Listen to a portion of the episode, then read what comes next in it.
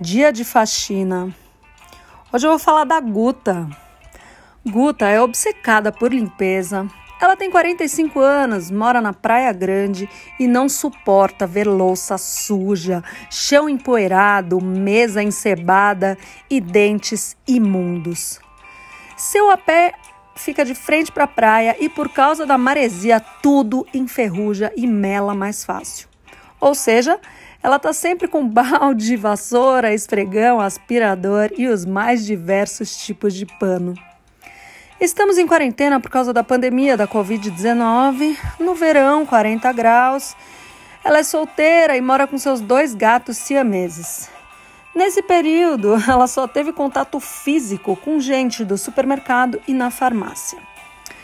Bom, ela botou um carimbó lambada bem alto, jogou água e sabão no chão e começou a sua coreografia. O cabo da vassoura virou seu microfone.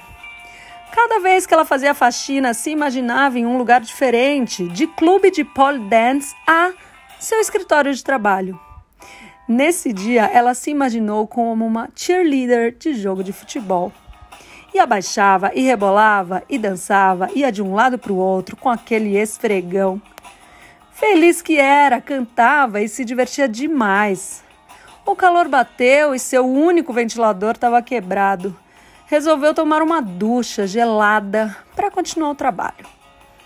Ela avistou na cobertura do prédio ao lado uns quatro pedreiros fazendo uma reforma e então decidiu continuar essa faxina nua.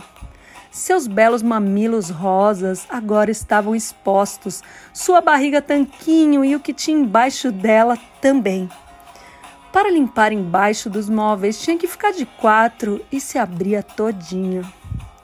Até então os rapazes do prédio ao lado nem tinham se manifestado. Talvez não tivessem nem notado, né, a performance da vizinha. Nem sei como, porque o prédio era colado. Deviam estar muito focados, né, no trabalho. Então ela aumentou o som e foi para a varanda cuidar das suas plantas. Jogou os cabelos para um lado e para o outro e o show começou. A campainha tocou, ela gozou, mas na verdade ela nem os vizinhos, nem vizinhos tinha. Estava na sua cama e o maridão roncava ao seu lado.